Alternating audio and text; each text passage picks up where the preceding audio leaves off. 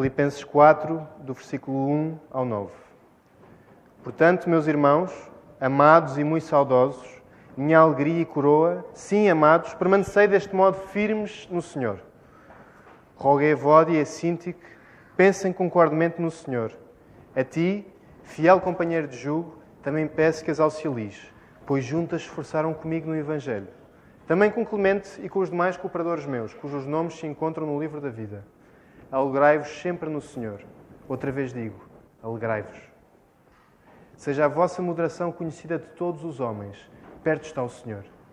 Não andeis ansiosos de coisa alguma. Em tudo, porém, sejam conhecidas diante de Deus as vossas petições, pela oração e pela súplica, com ações de graça. E a paz de Deus, que excede todo o entendimento, guardará o vosso coração e a vossa mente em Cristo Jesus.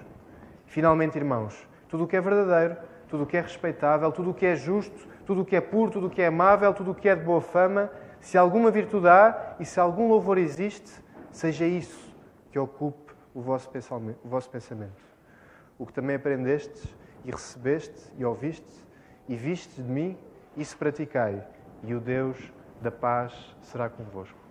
Vamos usar os próximos minutos para nos podermos cumprimentar uns aos outros, especialmente quem nos visita. Se tiver oportunidade, ore pelo irmão que vai cumprimentar. Antes de começar, deixem-me orar, porque, como o pastor Marco diz, eh, é sempre um, uma coisa que nos deixa um bocadinho medo para quem vai pregar a palavra. E é uma coisa boa, é um medo bom. O pastor Marco pergunta-me sempre se eu estou preparado e quer sempre que eu responda que não.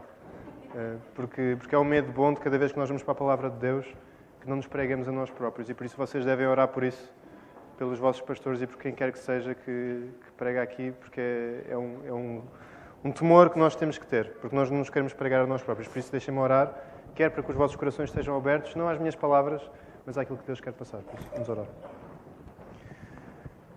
Pai do céu, de cada vez que a tua palavra é aberta, vidas podem ser salvas, Senhor. De cada vez que a tua palavra é aberta o teu Espírito chama pessoas individuais são convertidas. Pai, nós queremos que isso aconteça hoje também. Nós pedimos-te por isso que não sejam as minhas palavras eh, aquelas que são pregadas hoje, mas que sejam as tuas palavras, a tua palavra, com as ênfases da tua palavra a serem feitas hoje.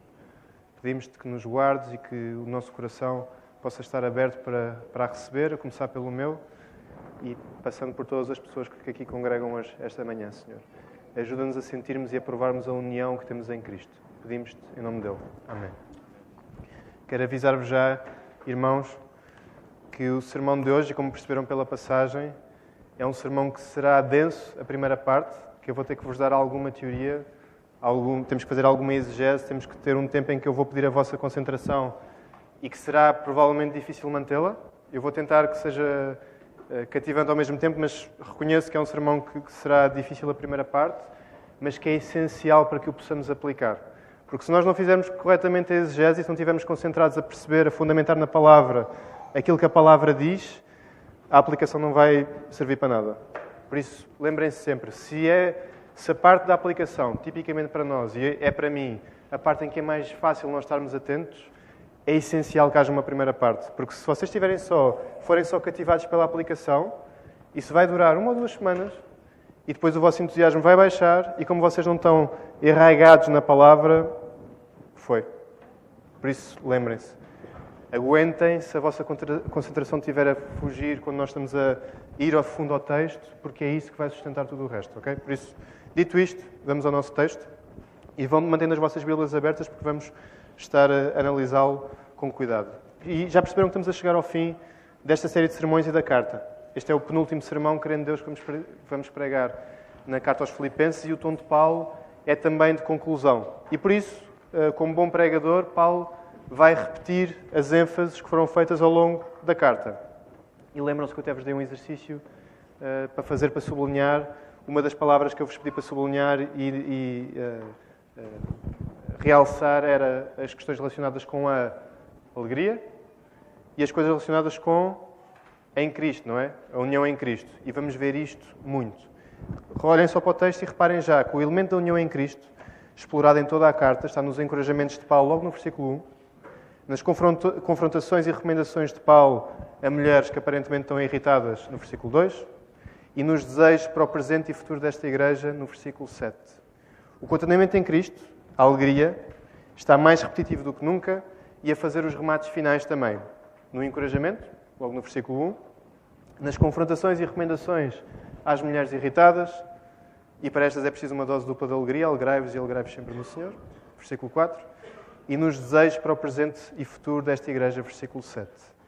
Como um bom pregador, Paulo é também repetição. E nós temos uma, uma expressão assim em Portugal, que é água mole em pedra dura, tanto bate até que fura. Exatamente. E os nossos corações são a pedra mais dura que vocês possam uh, conhecer.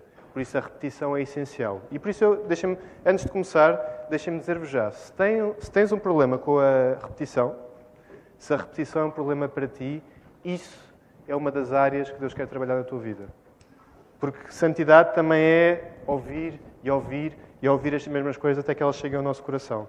Repetir e repetir e repetir os mesmos versículos até que eles cheguem à nossa cabeça e ao nosso coração também. É uma das coisas que a nossa igreja quer enfatizar. O Salmo 109, no versículo 11, é, muitos de nós conhecem, diz: Guardei a palavra no meu coração para não pecar contra ti. Se nós não guardamos a palavra, nós não vamos deixar de pecar. Se a, nossa, se a palavra de Deus não é uma coisa que nós nos esforçamos por repetir ao nosso coração, nós não vamos deixar de pecar. Não é um exercício de legalista, mas um que deve ser vivido em dependência do Espírito Santo. E pensem, há uma analogia do pastor John Piper que eu gosto muito, que é do para-brisas que é como se fosse uh, o para-brisas, uh, a água uh, é a palavra que. Não, os para-brisas, sim, são, são a, a, palavra e a água que é usada para amolecer a porcaria que lá está é o trabalho do Espírito Santo. As duas são necessárias para que o trabalho aconteça no nosso coração. Por isso, quando vão para a palavra, orem sempre e peçam que este exercício de decorar não seja um exercício legalista, mas seja um exercício capacitado e sustentado pelo Espírito Santo.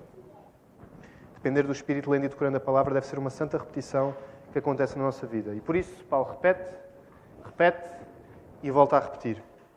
O seu amor pelos filipenses vê-se também na repetição destas ideias. Por isso, deixa-me dizer-te, mais uma vez, tens um problema com a repetição, é uma das áreas que Deus quer trabalhar em ti. E esta igreja repete muito. Porque esta igreja quer amar muito também. Esta igreja é uma igreja pecadora, mas repete muito porque quer amar muito. Então vamos já para o versículo 1 diz, ponham os vossos olhos no versículo 1. Portanto, meus irmãos, amados e muito saudosos, minha alegria e coroa, sim, amados, permanecei deste modo, firmes no Senhor.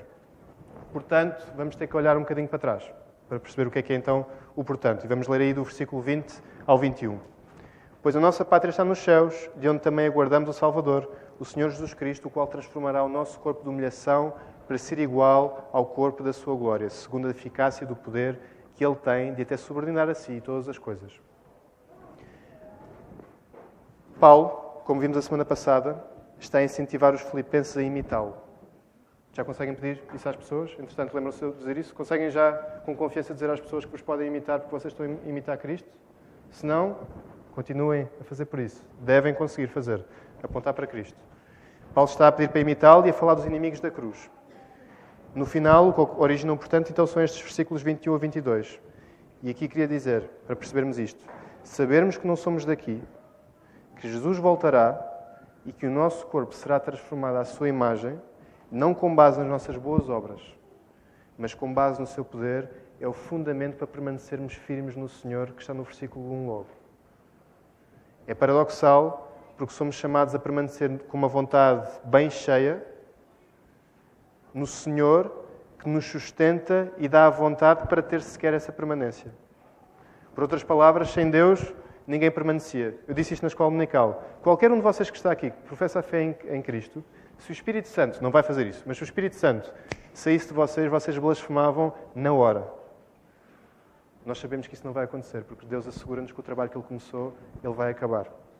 Mas lembrem-se, isso pede a nossa vontade também porque nós temos a certeza que Deus nos vai abandonar, a nossa vontade deve estar cheia e podemos estar firmes. E agora quero fazer um exercício que é o tal que vai pedir a vossa concentração e atenção para fazermos um percurso pela Bíblia e pelo Novo Testamento em particular, nesta, nesta ordem do estar firmes.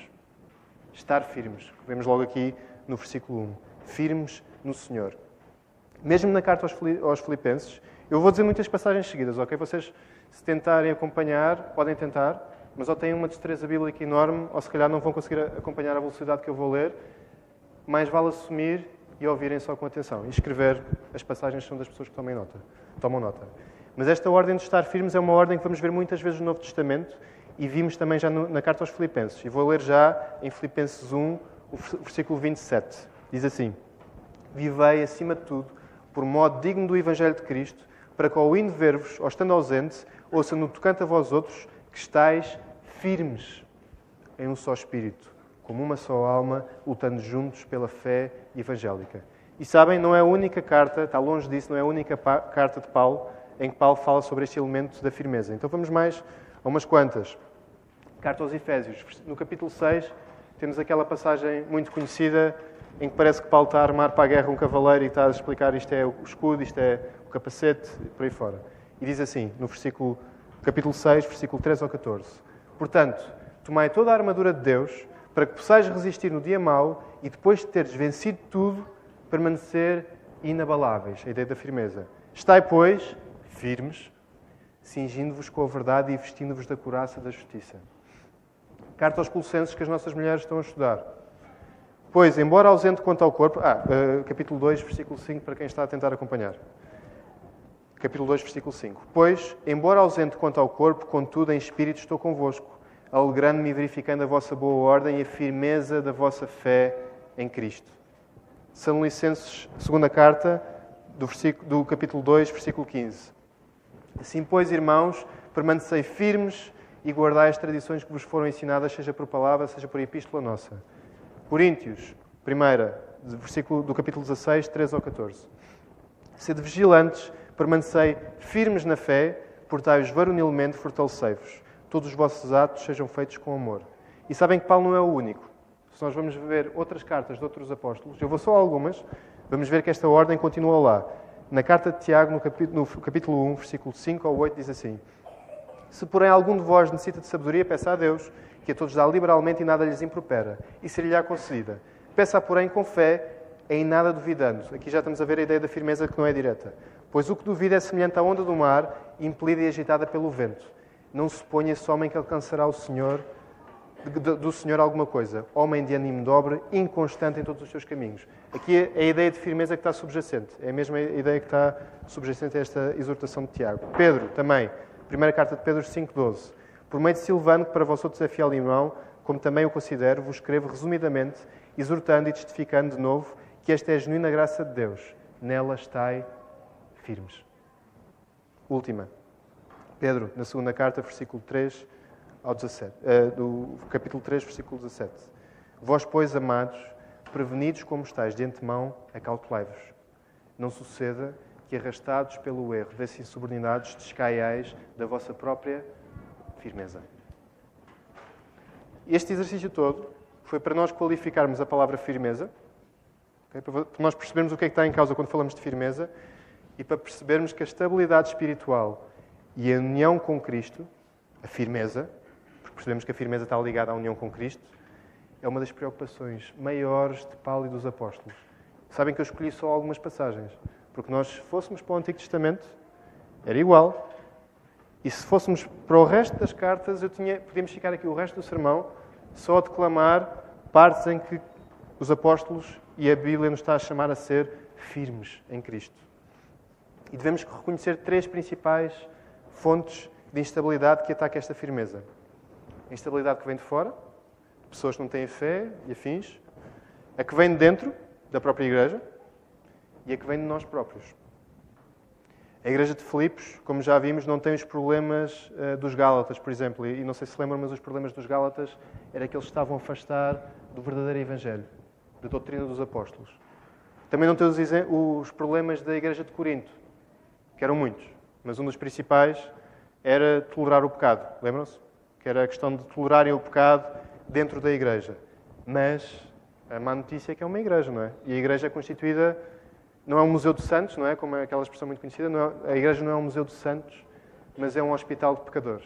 Pecadores santos, deixem-me dizer. Que eu acho que nesta analogia pode não, não, não parecer que, que, que a santidade está em causa, porque nós somos santos porque Cristo é santo.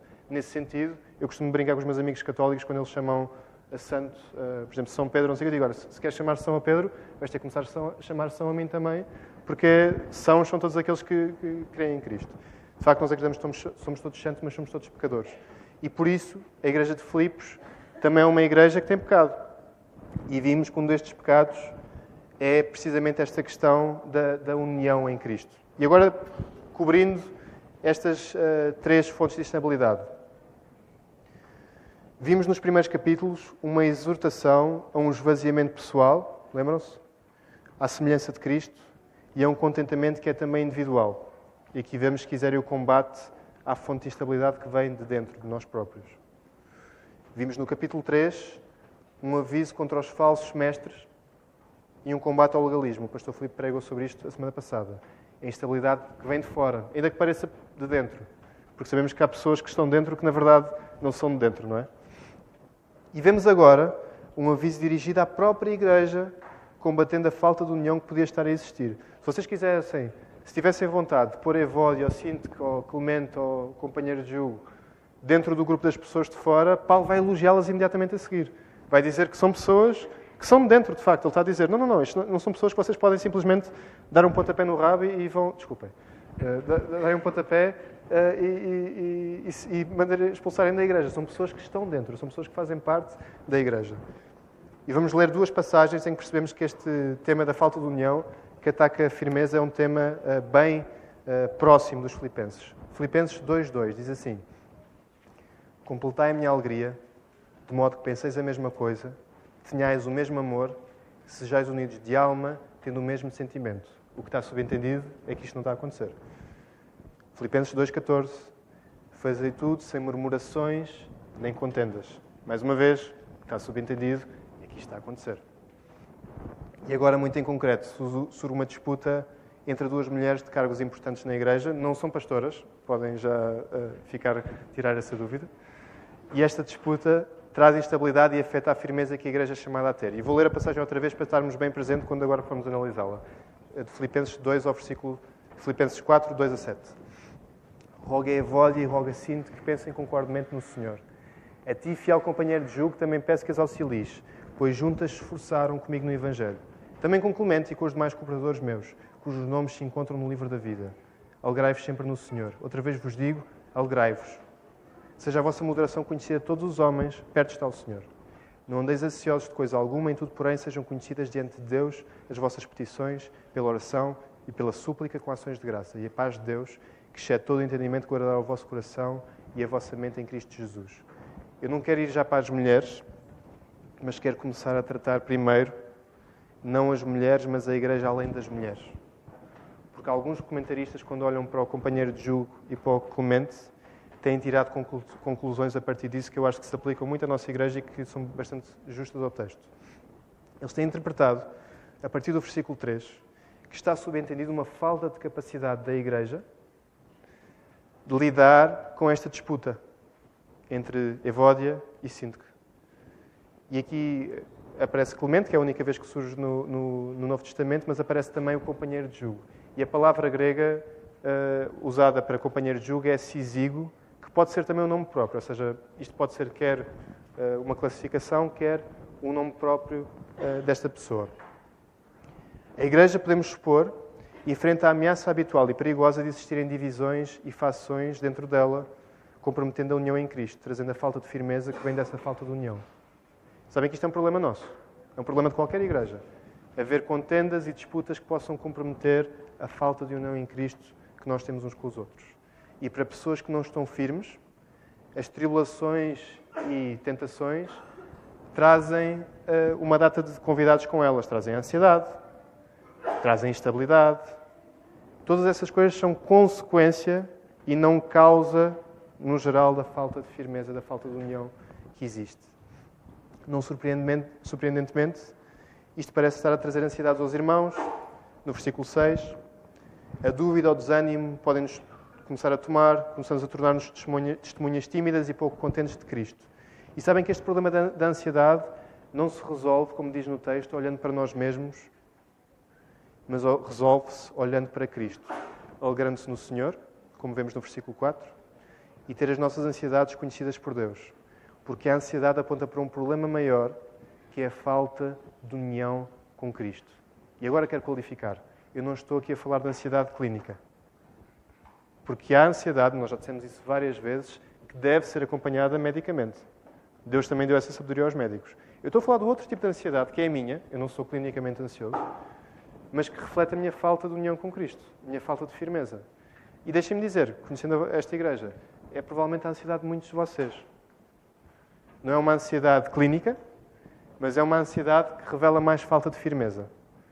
Dito isto, se, se há um problema clínico, ele de facto deve ser tratado. E conhecemos pessoas, eu tenho muitos amigos, que de facto foram recomendados até pastoralmente procurarem ajuda médica. Isso deve acontecer. Okay? Não é isso que eu estou a falar. Estou a falar do outro tipo de ansiedade, que é muito o nosso. Temos falado, sobre, temos falado muito sobre ansiedade nos últimos tempos, mas quero deixar mais uma nota à luz deste texto. O segredo para não andar ansioso é ter as razões da nossa ansiedade conhecidas por Deus. É paradoxal. Quando os nossos motivos são conhecidos por Deus, ou melhor, quando ganhamos consciência que os nossos motivos são conhecidos por Deus, e levamos isso até Deus em oração, deixamos de ficar ansiosos porque confiamos que Deus fará sempre o que é melhor para nós e procuramos uma, uma união e alegria nele, como Paulo nos chama a ter. Isto é uma verdade fácil de dizer e difícil de praticar e garanto-vos que não é imediata. Não é imediata. Sabem que eu sou uma pessoa muito ansiosa, é dos pecados que mais me caracteriza, é a ansiedade. E das coisas que mais destabilizam a ansiedade é o gap, o espaço que existe entre aquilo que nós sabemos e aquilo que nós sentimos. Porque às vezes há um espaço. E às vezes nós sabemos o que é que é correto, o que é que devemos pensar, mas há uma luta em que nós estamos a tentar empurrar o nosso coração e a nossa cabeça para aquilo que a palavra declara, mas é uma luta de facto. A boa notícia é que a Bíblia está cheia disto. Vocês vão, nós estamos a falar disto do Evangelho de Marcos. Nós vamos para a mulher sirofenícia, vamos para o cego de Jericó e percebemos que a luta faz parte do louvor e que a luta faz parte de depender de Deus. Porque sabemos que é Deus que capacita essa luta. Por isso, na ansiedade, não deve ser diferente. Por isso, não desanimem são ansiosos e no vosso combate contra a ansiedade não têm resultados fantásticos e imediatos. Isso não existe. No geral. Pode acontecer. Deus é poderoso, pode fazer o que quiser. Mas, no geral, não é o que acontece. É uma luta constante, gradual e crescente. Como é com a maior parte dos nossos pecados. Nós vamos ganhando percepção e vamos sendo santificados à medida que vamos caminhando com Deus. É uma verdade que ter as nossas ansiedades conhecidas por Deus nos faz deixar de ser ansiosos. E talvez por isso, este versículo 6, ponham os vossos olhos no versículo 6, seja daqueles versículos que devem andar mais perto do nosso coração. Lembra-se que, que eu falei da repetição? Este é daqueles que vale a pena de recurar. Não andeis ansiosos de coisa alguma, em tudo, porém, sejam conhecidas diante de Deus as vossas, as vossas petições, pela oração e pela súplica, com ações de graça. Topem só paradoxo. Na mesma frase, vocês têm ansiedade e têm ações de graça. E esta é a experiência de muitos de nós. Muitas vezes nós começamos a orar, a pedir a Deus coisas, angustiados, e acabamos a louvar Deus. Gratos até pelas coisas que Ele nos está a trazer. Gratos até pelas coisas que nós estamos a pedir que Deus tire. É possível isto. Por exemplo, é, é possível vocês. Eu, eu, sabem que são testemunhos que nos uh, humilham. Mas sabem que eu já ouvi muitas pessoas doentes que disseram: Eu dou graças a Deus por Deus ter permitido esta doença na minha vida ao mesmo tempo que eu peço que Deus me livre dela, porque vejo a forma como Deus trabalhou em mim com esta doença também. E por isso, as duas coisas podem estar casadas na mesma oração. Vocês podem pedir para deixar de ficar ansiosos e para que Deus retire o espinho da carne, e ao mesmo tempo dizer: Eu dou graças a Deus, porque para me fazer humilde, Ele permitiu que o espinho da carne estivesse comigo. Desculpem que, como dei a BD, estou já com a garganta seca. A ansiedade resolve-se com firmeza e a firmeza é encontrada em Cristo, como tem sido um refrão nesta carta. É aí que temos a nossa união e é aí que temos o nosso contentamento. Cantámos isto esta manhã, sabem? Foi, eh, nós tentamos sempre que os cânticos, na medida do possível, reflitam aquilo que vai ser pregado. E cantámos duas músicas sobre a firmeza. A minha fé e o meu amor estão firmados no Senhor, firme nas promessas do meu Salvador, firme nas promessas de Jesus. Jesus é a fonte e o foco da nossa firmeza. Falar de estar firme é a mesma coisa de falar a estar em união com Cristo. Por isso é que esta tónica da firmeza é uma tónica que é um remate do resto da carta em que Paulo está constantemente a falar em Cristo, em Cristo, em Cristo, em Cristo. Aqueles que escreveram, que sublinharam em Cristo, provavelmente olham para a vossa carta e têm uma grande mancha de em Cristo, em Cristo, no Senhor, no Senhor, no Senhor. É esta ideia de firmeza que está subjacente. Foi isso, é esta firmeza que Evódia e Sinto que foram convidadas. O sentimento que é expresso no versículo 2 do capítulo 2 desta carta. Este sentimento, este pensar concordemente, é o que está refletido no, no, em Filipenses 2.2, que diz assim Completai a minha alegria de modo que penseis a mesma coisa, tenhais o mesmo amor, sejais unidos de, de, de alma, tendo o mesmo sentimento. E que sentimento é este, queridos irmãos? Mais à frente, ainda no capítulo 2, no versículo 5 a 7, diz assim, e agora é uma ordem exigente, diz assim, Tendo em vós o mesmo sentimento que houve também em Cristo Jesus. Pois ele, subsistindo em forma de Deus, não julgou como usurpação o ser igual a Deus. Antes, a si mesmo se esvaziou, assumindo a forma de servo, tornando-se em semelhança de homens. Estão a ver o impacto que isto tem nas discussões. Estão a perceber a ligação entre as duas coisas. O capítulo 4 surge depois do capítulo 2. Paulo está a dar a cama para, no fim, deitar lá as pessoas. É um, a base daquilo que, que está a Avó e Sinto, que foi uma, um, um, capítulo que já foi muito uma ênfase que já foi muito feita no capítulo 2. E este capítulo 2 em particular, toda a carta é a palavra de Deus, mas o capítulo 2 em particular e os versículos 1 a 11 em particular são completamente chave para percebermos a carta aos Filipenses. E deixem-me partilhar convosco um, um, um, backstage, um behind the scenes desta igreja. Na, nas reuniões de presbitério que eu tenho tido o prazer de participar nos últimos meses, todas as, todas as reuniões, desde que começamos esta carta aos Filipenses, começam invariavelmente em ler Filipenses 2, do versículo 1 ao 11. Todas as reuniões começam com isto. E logo a seguir temos um tempo de confissão em que nos esbarramos contra isto e estamos continuamente a, a ver em que é que não estamos a cumprir. Que é tudo, na verdade. Ou seja, nós, nós esbarramos contra isto e somos incapazes de nos comparar com Jesus. Mas é esse exercício que nós temos que fazer constantemente. Olhar para passagens como Filipenses 2, 1 a 11 e perceber isto é o meu exemplo. Isto é Jesus. Eu posso pedir a outras pessoas que me imitem se eu estiver a olhar para este tipo de exemplo. Se eu estiver a tentar seguir Jesus com base nas minhas forças, com base nas, nos meus atributos, então as pessoas de facto não me devem imitar. Mas se eu estiver a olhar para isto, ainda que imperfeito, eu posso dizer: imitem-me. Isto é muito importante. Por isso mesmo, Evódia e sinto que não são chamadas a convencer-se uma ou outra da sua posição, mas a pensar concordemente no Senhor. Foi isso que o companheiro de julgo, Sisigo, com o resto da igreja, foi convidado a fazer com elas, alegrando-se sempre no Senhor. Enquanto não percebermos isto, a firmeza que é ordenada vez sobre vez às nossas vidas e à nossa igreja vai ser uma lebre que nós nunca vamos conseguir apanhar. Sabem o que é, que é a lebre nas corridas? Normalmente é uma caixa preta que vai à frente para assegurar aos corredores que eles estão em em conformidade com aquilo que costumam ser os resultados atuais. Ou, por exemplo, tipicamente nós chamamos também lever outras coisas, que são aqueles uh, corredores que vão muito rápido ao início e depois vão atrás. Há uns que são mesmo, uh, a função deles é fazer isso, é irem mais rápido ao início para assegurar a velocidade do pelotão, mas depois saem do jogo. E nós, se não percebermos que a, a, o fundamento da firmeza, nós nunca vamos conseguir ser firmes. Percebem a ideia? Nunca vamos conseguir apanhar essa lebre. Jesus é o nosso derradeiro exemplo e fonte de firmeza.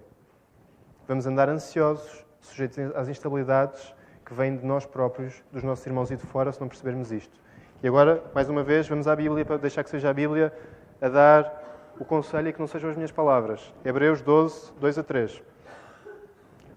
Olhando firmemente, olhando firmemente para o autor e consumador da fé, Jesus, o qual, em troca da alegria que lhe estava proposta, suportou a cruz, não fazendo caso de ignomínia e está assentado à destra do trono de Deus. Considerai, pois, atentamente aquele que suportou tamanha oposição dos pecadores contra si mesmo, para que não vos fatigueis desmaiando em vossa alma.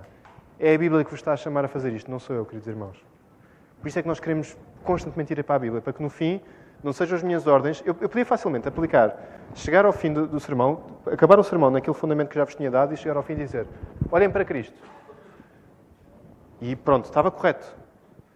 Mas intencionalmente nós estamos a dar-vos palavra para vocês perceberem que é a palavra que vos está a dar essa ordem, não sou eu. Se fosse eu, vocês não me tinham que ouvir em último grau. se eu entrasse em contradição com a palavra, mas é a palavra que vos está a dar esta ordem.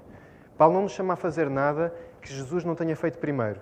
E Jesus não, esteja, não nos chama a fazer rigorosamente nada que não dependa dele. Vou repetir esta frase. Paulo não nos chama a fazer nada que Jesus não tenha feito primeiro. E Jesus não nos chama a fazer nada que não dependa dele. Percebem a ideia? Isto é fundamental para sermos firmes. Senão nós não vamos conseguir ser firmes, garanto-vos. Perceber que Jesus capacita essa firmeza e perceber que Jesus vai à frente. Jesus, estamos sempre a dizer isto, foi 100% Deus, sim, mas Jesus, mas não. E Jesus foi 100% homem. Jesus sabe o que é que é ter que procurar ser firme. Jesus sabe o que é que é combater as tribulações e a instabilidade. Jesus sabe, Jesus foi à frente e por isso nós podemos ir também. Porque é Jesus que nos enviou o Espírito Santo que está a assegurar isso para nós. Vamos avançar para os últimos dois versículos de hoje para podermos aplicar. Versículo 8 e versículo 9. Finalmente, irmãos, tudo o que é verdadeiro, tudo o que é respeitável, tudo o que é justo, tudo o que é puro, tudo o que é amável, tudo o que é de boa fama, se alguma virtude há e se algum louvor existe, seja isso que ocupe o vosso pensamento. O que também aprendeste e recebeste e ouviste e vistes em mim, isso praticai. É o elemento do imitem-me. E o Deus da paz será convosco no versículo 8 está um valor muito importante. E temos falado sobre isso. Eu tenho tido algumas conversas pessoais com alguns irmãos e mesmo lá em casa temos falado sobre isto, que é combater o pecado não passa em primeiro lugar por fugir dele. Ok? Vou repetir. Combater o pecado não passa em primeiro lugar por fugir do pecado. Agora vou explicar, porque nós estamos sempre a pedir-vos para fugir do pecado. Passa em primeiro lugar por fugir dele para uma coisa muito melhor ao lado da qual o nosso pecado ganha o seu brilho real, ou a falta dele. Não fugimos como baratas tontas e sem direção para um sítio qualquer, porque se fizermos isso, sabem o que é que vai acontecer? Nós vamos fugir de um ídolo para outro.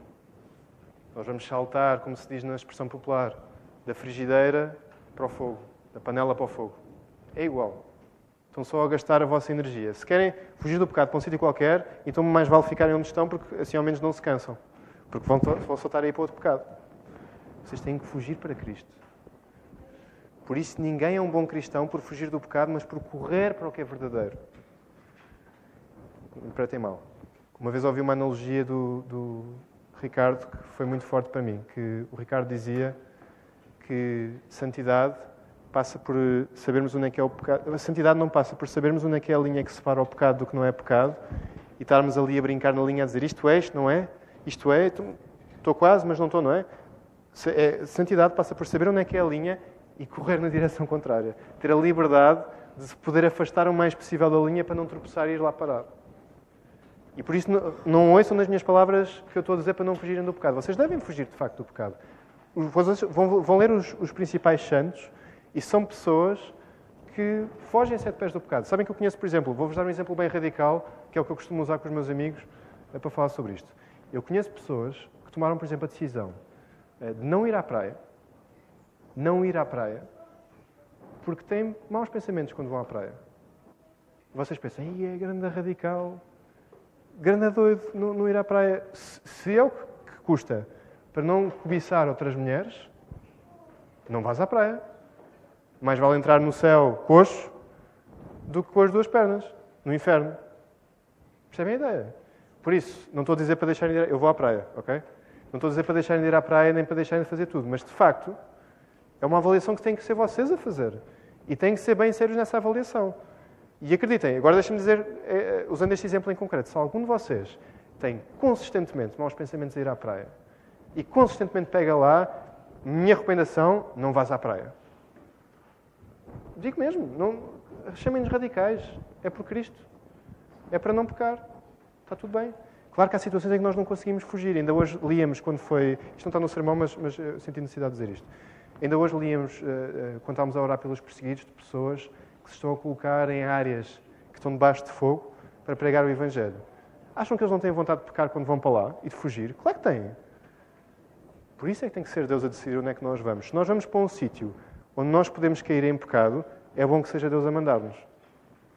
Porque se não for, devia estar indo na direção contrária. Mas há homens que, por sentirem que Deus está a chamar para ir para um sítio onde até sofrem algum tipo de tentação, eles vão. Porque o poder que está em causa é o de Cristo, não é o nosso. Mas lá está. Isto é uma avaliação que cada um de vocês tem que fazer. Não tem que fazer sozinho, por isso é que nós somos igreja. Mas tem que ser uma coisa muito pessoal, porque aquilo que é certo para um pode não ser certo para o outro. Há outras cartas em que falam sobre isto. Este, este, trecho, este trecho acaba quando Paulo fala sobre também uh, a paz de Deus que estará connosco. Busquem o que é puro, amável, de boa fama, respeitável, a virtude, o que é verdadeiro, e o Deus da paz estará convosco. Não estará convosco depois. O versículo não está a dizer que Deus estará connosco depois de encontrarmos estas coisas. Estará convosco também durante essa busca e esse caminho. É dele que vem a capacidade, o querer e o fazer, como vimos também nesta carta. É a segunda vez que Paulo fala da paz de Deus, neste capítulo. Tínhamos lido antes. Não deis ansiosos com coisa alguma, em tudo, porém, sejam conhecidas diante de Deus as vossas petições, pela oração e pela súplica, com ações de graça, versículo 6, versículo 7. E a paz de Deus, que excede todo o entendimento, guardará o vosso coração e a vossa mente em Cristo Jesus. Novamente. A paz de Deus guarda-nos o coração. A paz de Deus será conosco. Em Cristo Jesus. Fora de Cristo Jesus, voltamos ao tema da união. Não vale a pena. Nem sequer tentem procurar. Percebem a ideia? Por isso é que tudo tem que culminar em Jesus. Somente Jesus. Deixo-vos a paz, é a minha paz vos dou. Não vos la dou como o mundo dá. Não se turbe o vosso coração, nem se atemorize. Sabem quando é que Jesus disse isso? No, último, no seu último discurso, quando estava na ceia. Se forem João 14, 27, diz isto. Resistiram, ok? Estamos na aplicação, agora vai ficar mais prático. Mas era fundamental que nós fôssemos a mais passagens para qualificar aquilo que Paulo está a dizer. Mas agora quero ser mesmo muito prático, aplicando este sermão em três pontos. Primeiro ponto. Se tu és Evódia, quem é que é a tua síntica? Na equação em que tu és Evódia, quem é a tua síntica? Com quem é que é chamada a pensar concordemente no Senhor? Deixem-me pôr isto por outras palavras para não ficar muito lá em cima. Existe alguma pessoa desta igreja, e pensem nesta igreja em particular, com quem sintas dificuldade em ter união em Cristo? Isto é uma pergunta de retórica, ok? Não estou a perguntar. Deixa-me então reformular. Existe uma pessoa nesta igreja, ou mais do que uma, com quem tu tens dificuldade em ter união em Cristo? Mais do que uma, certamente. Eu tenho várias. Agora não, não pensem quem é, quem é, quem é. É normal. Eu não amo menos estas pessoas por sentir menos união com elas, por, por ter mais dificuldade em ter união com elas. Não é, não, o amor não é isso. Okay? Estamos a ver na carta que amor não é isso. Não me interpretem mal. Não temos de ter o mesmo tipo de afinidade natural com todos os irmãos. É normal. Normal. Mas a união em Cristo que somos chamados a ter é para ter com todos. É mesmo. Não é negociável. Não é uma opção. Independentemente da tua afinidade, não tens hipótese. Tens de ter união com Cristo com todos. Mais uma vez, vou tentar ser um bocadinho mais prático para perceberem o que é que, isto, o que, é que pode estar em causa. Deixa-me perguntar mais uma vez, em primeiro lugar: existe alguém desta igreja com quem esta união esteja a ser posta em causa por causa de assuntos secundários? Agora vou descer mesmo. Vou dar alguns exemplos mais fáceis do que é que são assuntos secundários. Os mais fáceis: gostos musicais, hobbies, gostos ou escolhas gastronómicas, mais açúcar, menos açúcar, mais glúten, menos glúten. Acreditem, sabem que eu estava a partilhar com a minha mulher este sermão e estava a dizer: ah, Acho que este é, é, é daqueles simples. E a minha, a minha mulher disse: Não, não, não. Esse não é dos simples. Há muita gente a chatear-se por causa disto. Agora não pensem na nossa igreja necessariamente, mas há muita, muita gente a chatear-se por causa disto. Mais açúcar, menos açúcar, mais glúten, menos, menos glúten. Profissão, também, por causa das profissões que temos. Agora nos mais difíceis.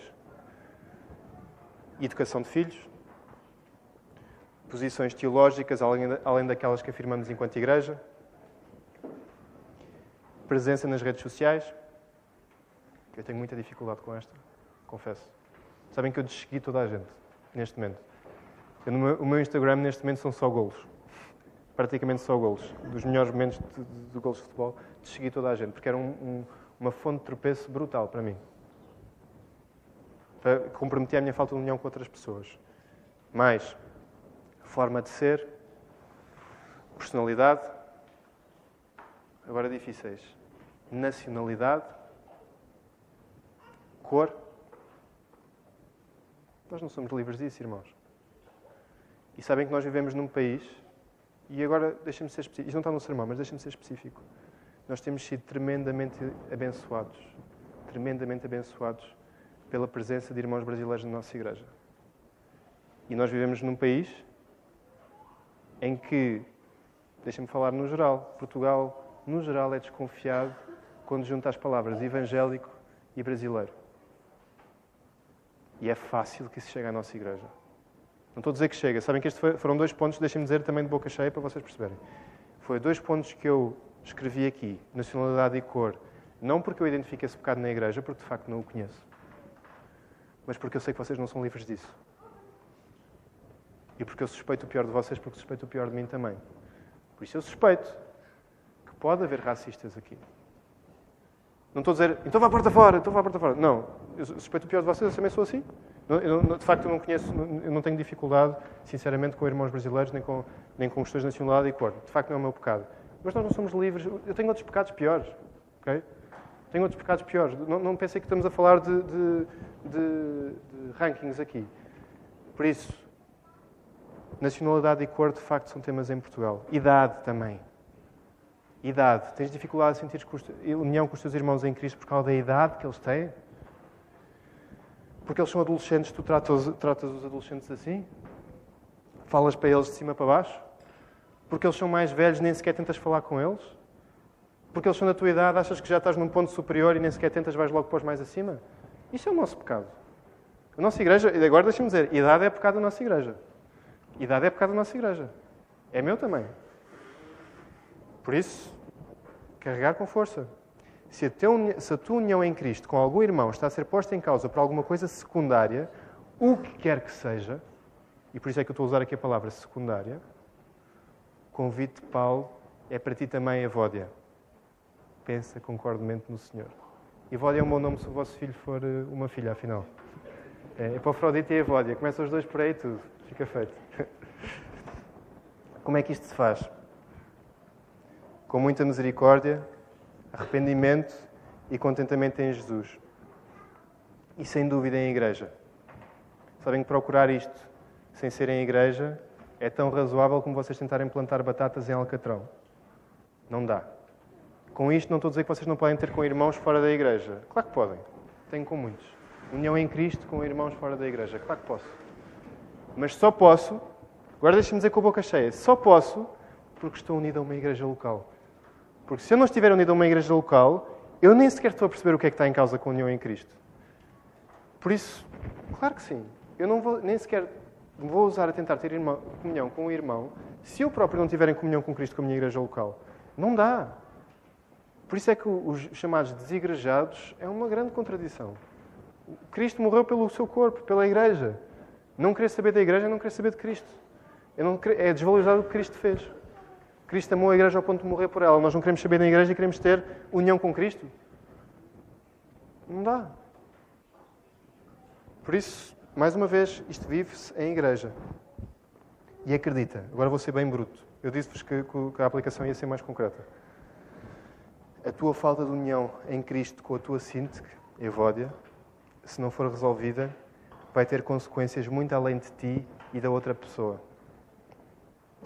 vai afetar a união da igreja, vai trazer ansiedade à igreja e falta de contentamento.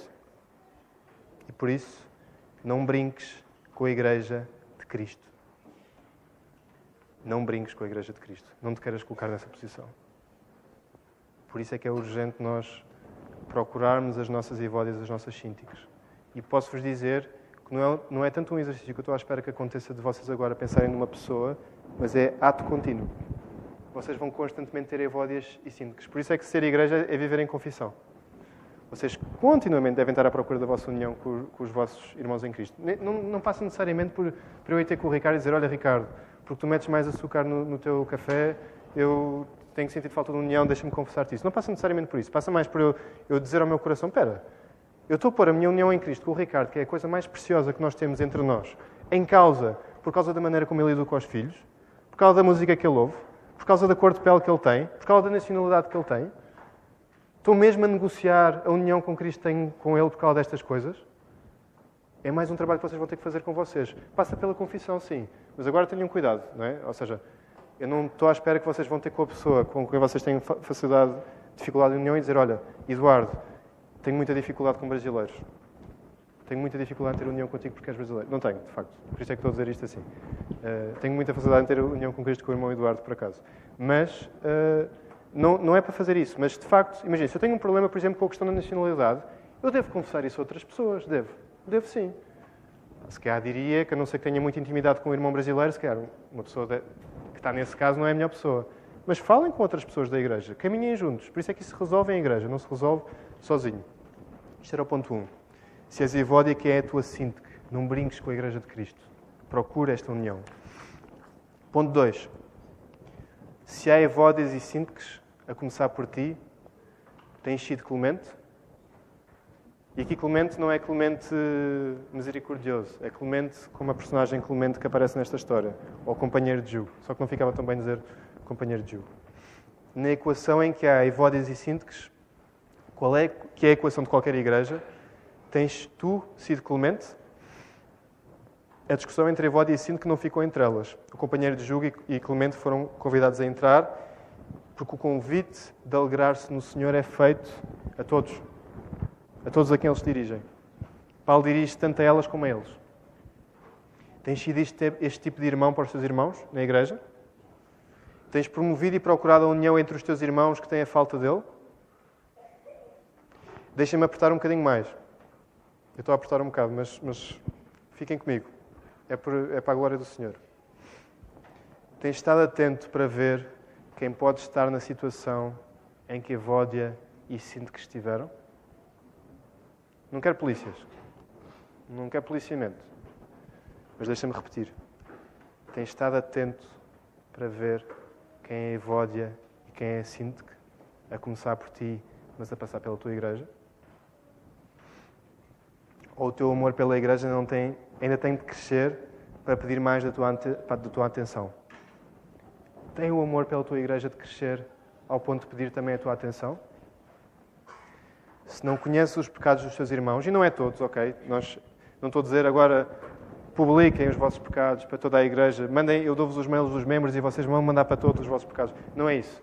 É, há, há, lugar para ter eh, prudência nisto. Devem ter cuidado também com as pessoas em quem confessam os pecados, porque de facto é um assunto delicado. Vocês devem fazê-lo constantemente, mas devem fazê-lo não indiferenciadamente, porque isso também mostra um descuido pela, pela própria forma como estão a, a cuidar do pecado. Vocês não, não vão anunciá-lo como anunciam o Evangelho de Jesus. Okay? Também há disso. Pessoas serem mais. Uh, uh, não, não quero falar para fora. Mas, por exemplo, eu, eu, eu reconheço que, que, é um pecado meu, por isso deixe-me falar para dentro. Às vezes eu falo com maior veemência dos meus pecados do que falo do Evangelho de Jesus. Isso também é uma grande contradição. Não é isso que eu estou a pedir. Mas eu estou a dizer, de facto, se não conheces os pecados dos teus irmãos, ninguém da igreja, e não tens esta relação com ninguém, se não estás atento a eles, é a tua união com Cristo que tem que ser aperfeiçoada. Porque sabem, os pecados estão aí. O convite de Paulo é para ti também, Clemente.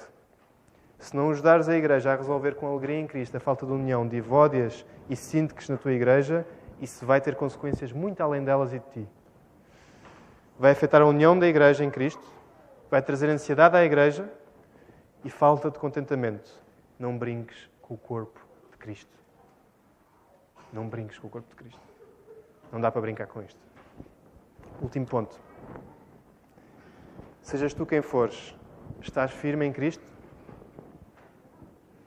Sejas tu quem fores, estás firme em Cristo? A ordem para estar firme é incontornável na Bíblia, está por todo o lado e é aconselhada a todas as igrejas. Não dá para ser uma igreja de Jesus e ignorar a ordem, ordem de ser firme. Não é negociável. Estás firme? Firme em Cristo? Como é que isto se vê?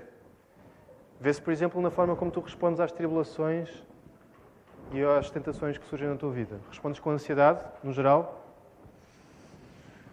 Procura estar firme em Cristo, levando a Ele todas essas ansiedades. E aqui eu sei quando eu digo, respondes com ansiedade, todos vocês enfiam a carapuça, não é? Salvo uh, raros e honráveis uh, exemplos que não são o meu. Mas quase todos nós respondemos com ansiedade. Precisamos de procurar esta firmeza. Como é que tens procurado esta firmeza? Fugindo do pecado e odiando? Se sim, continua a fazê-lo. Isso é santidade. Mas tens procurado substituir os teus amores distorcidos por amores verdadeiros e incomparavelmente melhores? É uma troca sempre. Se vocês tiram o pecado do sítio onde ele estava, vai ficar com um espaço vazio. Que se vocês não preencherem esse espaço proativamente com aquilo que Deus pede que vocês preencham, vocês vão pôr outro brinquedo qualquer. Rapidamente. Se não escolherem vocês proativamente, vocês vão escolher passivamente, que a passividade também é uma proatividade. O homem que está sentado no sofá em casa e que se recusa a levantar quando a casa está a arder, ele está a escolher proativamente ficar sentado no sofá. Não achem que ficar quieto é não fazer nada. Não fazer nada é escolher não fazer nada de facto. Vocês estão a ser completamente proativos nisso. E é uma proatividade que vos pode, de facto, trazer consequências muito piores. Estás a deixar o lugar vago do teu coração até que outro ídolo e outro brinquedo surja. É a alegria em Cristo que deve lá estar. Se queres procurar a santidade, e lembrando os versículos 8 e 9 que vimos hoje, não basta fugir do pecado. Tens de correr para o que é santo. Correr para o que é santo. Lembram-se da corrida que o pastor Filipe pregou? Correr para o que é santo, deixando as coisas que estão atrás e olhando firmemente para o autor e consumador da nossa fé, para, o que está à frente. Tens de ocupar a tua cabeça com isso, tens de encher o coração disso na mesma proporção que estás a esvaziar todas as outras coisas. Até mais, encher mais do que encher as outras coisas. E agora vou ser bem prático, também usando exemplos. Queres combater a forma como estás a ocupar os teus tempos livres com programas maus e ecrãs sem medida? Queres combater a forma como estás a ocupar os teus tempos livres com programas maus e ecrãs sem medida? Descobre o prazer que podes ter na palavra escrita Estou a falar da Bíblia, obviamente. Invista um tempo a ler um texto, invista um tempo a pensar nesse texto, a estudar esse texto. Hoje em dia, com a internet, vocês conseguem os melhores recursos para estudar passagens e não têm que estar à espera de domingo, às vezes, para começar a fazer esse trabalho. Imaginem, vocês sabem que estamos a estudar Filipenses. Vocês podem fazer esse estudo em primeiro lugar. Não, não é só porque as mulheres o estão a estudar, ou porque os homens o estão a estudar, ou porque os pastores estão a pregar, que vocês têm licença para estudar a Bíblia. Vocês Hoje em dia a Bíblia este estudo em todo lado. Sabem que eu estou, tenho ficado impressionado, mas eu tenho conseguido fazer EBD, não é, o mérito não é meu, mas tenho conseguido fazer a EBD em termos de material de estudo com as minhas Bíblias de estudo. Praticamente. Hoje em dia as Bíblias de estudo são tão completas, têm tanto bom material, que nós conseguimos estudar bem. Tens feito isso? Tens investido esse tempo? Tens investido em bons livros, boa literatura fora da Bíblia? Há bons livros que vocês podem ler. Ateus, sim, ateus. Bons livros também. Tens investido tempo nisso? Tens trocado teu, os teus programas por isso? Mais, investir tempo com a família e com os teus amigos.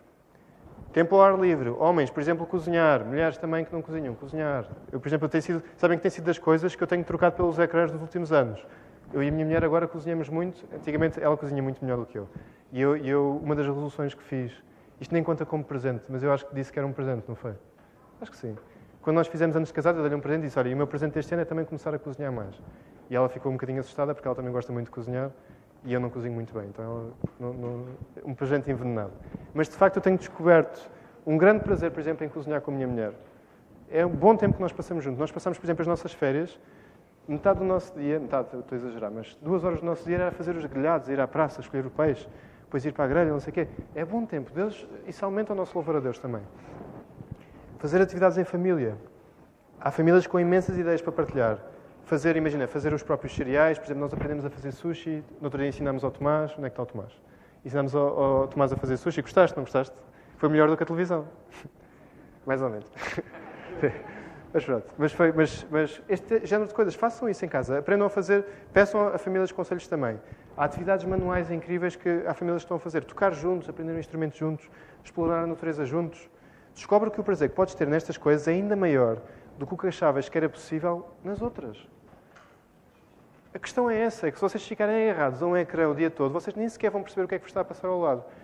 E salvo raras exceções, é raro vocês passarem um dia inteiro agarrado a um ecrã e chegar ao fim do dia e dizer sinto-me a louvar mais Deus hoje, ao fim do dia, depois de 20 mil séries. Isso não vai acontecer. Se um de vocês tiver essa experiência, digam-me quais é são os programas que estão a ver que eu quero vê-los. Mas, de facto, não é a minha experiência. No geral, não é a minha experiência. É um alinhamento, passa mais por um alinhamento da realidade. E Deus criou-nos para sermos arraigados na realidade. Não estou a dizer que não podem ver televisão. Eu tenho televisão, há bons filmes que nós vemos e há bons programas que nós vemos. Mas, de facto, o tempo que os ecrãs têm ocupado na nossa vida tem sido um bocadinho sem medida. Mas, agora, o tal que vou torcer um bocadinho mais. Queres combater a tua falta de pureza? Queres combater a tua falta de pureza? E sim, estou a falar não só, mas também de pornografia. Eu posso usar esta palavra porque ela está na Bíblia também. É porneia na Bíblia. Abrange não havia pornografia como há hoje em dia. Mas queres combater isso? Abraça o homem ou a mulher que Deus te chama a ser e prova o maior prazer que há em fazê-lo. Não estou a dizer o homem e a mulher que Deus chamou para, para casar contigo. Vou repetir. Abraça o homem ou a mulher que Deus te chama a ser e prova o maior prazer que há em fazer isso. Confessa isso ao teu cônjuge, se for o caso, e outros irmãos na igreja. Não finjas santidade se podes procurá-la. Nós gastamos a nossa energia toda a tentar fingir ser santos. Somos, posso dizer, estúpido está na Bíblia, não está? Somos estúpidos. Em vez de procurar a santidade. Eu faço parte deste grupo, ok? De fingir santidade em vez de a procurar. Podemos procurá-la, somos livres para procurá-la. Nós não estamos a provar nada a Deus. Jesus já comprou para nós a salvação. Podemos agora procurar a santidade. És solteiro? Percebe que o prazer plástico que andas a ter não se compara ao prazer que tens em servir Deus o tempo inteiro. Sem marido ou mulher para te dividires. Dedica-te de alma e coração para Deus. Eu, eu, não posso, por exemplo, eu não posso chegar a casa e decidir, olha, agora vou, vou dedicar o resto do dia a estudar a carta aos filipenses. Minha mulher, com razão, vai se chatear comigo. Irmão solteiro, tu podes. Percebem a ideia? E não, estou a dizer que passa só por isto. Obviamente que, que buscar santidade e dedicar tempo, tempo a Deus não, não, passa só por ir para a palavra. Mas, de facto, é um privilégio que vocês solteiros têm que irmãos casados não têm. Não estou a desvalorizar o casamento. Mas, de facto, Paulo põe as coisas assim. Quando vão à, à carta aos Coríntios, Paulo põe as coisas assim. Há privilégios que tu, irmão solteiro, tens que o irmão casado não tem. Como há privilégios que o irmão casado tem que o irmão solteiro não tem. Claro que sim. Mas o contrário é verdade também. O celibato é um dom. Ser solteiro é um dom também. Aproveita isso, abraça isso. Porque se, não tá, se estás ainda a olhar para o casamento e a pensar prazer em Deus está-me a passar ao lado, então voltamos ao mesmo ponto. São os teus prazeres que têm que ser mudados. És casado? No meu caso. Percebe que o prazer que podes ter com a tua mulher é incomparavelmente maior ao que estás à procura nos outros lados incomparavelmente maior. E aqui, acho que não preciso de torcer este ponto, porque todos nós reconhecemos isso, quer com os nossos maridos, com a nossa mulher. O prazer que podemos ter neles é incomparavelmente maior ao que nós estamos à procura noutros lados. Estás noivo? Noiva? Percebe que o prazer que podes ter dedicando-te a Deus todo o coração, preparando o casamento também, porque passa também por isso, é maior do que podes ter destruindo a ordem que Ele definiu para as coisas acontecerem. Antecipar coisas do casamento enquanto estamos noivos é também ter este prazer passado ao lado e achar que estamos a ter prazer com coisas que só nos vão dar mágoas depois. Percebe que há um prazer maior em jogo. Carta 2. Queres combater a tua falta de união com o irmão ou a irmã? Descobre que o prazer que podes ter em Cristo, o prazer que podes ter em Cristo na união com esse irmão é incomparavelmente maior do que ganhares um argumento. Ou em teres o teu irmão comer menos glúten. Ou em teres o teu irmão ouvir a mesma música que tu. Ou educar os filhos da mesma maneira que tu. Há boas conversas para ter aqui também. Ok? Nós podemos, não estou a dizer que não podemos falar sobre música ou que não podemos fazer recomendações uns aos outros com muita prudência, aqui deixa-me dizer mesmo, com muita prudência, acerca da educação de filhos. Sabem que à medida que a Leonor vai crescendo, eu vou percebendo o quão tabu são alguns temas com os filhos. A educação de filhos é mesmo daqueles temas que mete qualquer pai de espingarda na mão. Mesmo. Cuidado. Okay? Reconheçam isto e tenham cuidado. Ao mesmo tempo, há boas conversas. Eu tenho muitas conversas com amigos meus sobre educação de filhos, amigos meus que são pais. E devo ter. E às vezes digo, olha, não acho que estejas a fazer isto bem. Também tenho à vontade com eles para fazer isto. Lá está, união em Cristo. Mas devem procurar esta união. Descobre que o prazer é muito maior do ganhares um argumento ou na murmuração que tens com ele, que, é acerca desse irmão. E aqui não nos vamos enganar. Murmurar dá prazer. Claro que dá. Dá imenso prazer. Imenso. Dá prazer. Posso dizer imenso. É, é, é o, imenso porque eu, tô, não estou a enaltecer o prazer do, do, de, da murmuração, estou a enaltecer o pecado do nosso coração. Nós temos muito prazer em murmurar, por isso é que murmuramos tanto. Dá muito gozo murmurar. O que, o que eu estou a dizer não é que isso não dá gozo, é que esse gozo é errado e que há um gozo maior que podes ter em não fazer isso. É isso que eu estou a dizer. Nunca estou. Reparem que eu não estou. Reconhecer que há gozo na murmuração é parte da solução para vocês a combaterem.